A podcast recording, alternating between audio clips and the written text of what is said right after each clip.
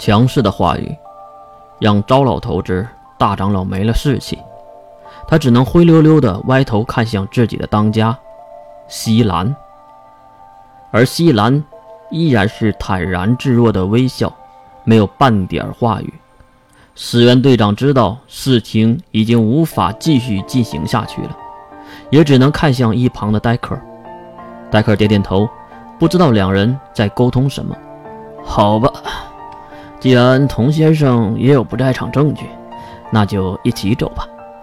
呃，淼先生，虽然说你没有证据证明你当时不在场，但是出于你并不是能力者这个事实，我们也会放了你。不过，石原队长故意拉了一个长音。呃，不过希望你不要在最近离开自由岛，以便我们随时能找到你，了解案情。苗点了点头，得到石原的回应，石原站起身并拍了拍手。好了，那抱歉啊，各位在百忙之中啊找到各位，不过也谢谢各位的配合啊，签了字儿就可以离开了。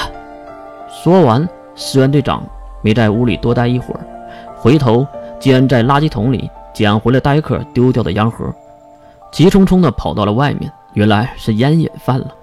当家的，您先。大长老将戴克递过来的本子放在了西兰的面前，西兰也是在上面简单的划了几笔，然后看向一旁的月。如果有时间，月姑娘，多来我家溜达溜达。还有啊，童。西兰看向身边的胖子，在呢。童胖子恭敬的样子，让月对童胖子有了新的看法。别把这个好姑娘给放了，抓紧哟！说完，在大长老和二长老的簇拥之下，三人走出了小型会议厅。后面的童胖子也是来到了门口，站在了月的身边。抱歉啊，我只能这么说了。月轻轻地摇了摇头，没事。不过我很好奇，拘留差那个家伙，不能给你证明吗？姓白东也可以啊，为什么不找白东呢？童胖子对戴克点点头，并签字后，带着月走向了门口的方向。坐着电梯来到大门口，童胖子才回答刚才月的问题。这个问题我们上车再说吧。童胖子指向了面前豪华的车队，月回头想了想，这个家伙好像是世界首富的儿子啊。月那没见过世面的样子，马上就凸显了出来，一个小跳就来到了车上。那宽敞的车内装潢让月一阵阵愁腹。刚刚坐好，月就开始四下翻东西，不少的水果和糖果都被翻了出来。一旁看着的童胖子也是继续了刚才的话题，说道。其实找你还有另一个原因，什么？月此时已经抱着一个叫不上名字的水果啃了起来。因为我们之间的关系啊，毕竟，哎，这种暧昧的关系，我是不想公之于众的。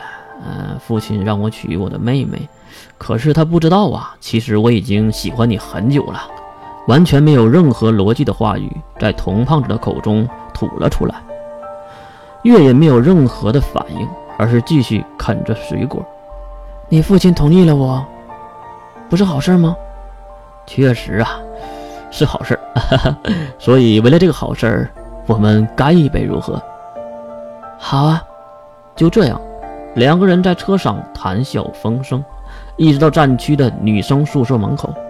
下车后的童胖子为月开门，月跳了下来。并用含情脉脉的眼神看向了童胖子，送我一段路吧。童胖子当然也是点头，并看向身后的保镖：“哎，我自己去就行了，你们懂的。”保镖们都露出了邪恶的笑容，他们当然懂了，毕竟人家是小两口的二人世界。就这样，童胖子和月在通往宿舍的甬路上漫步起来，而童胖子的第一句话打破了赤元壁。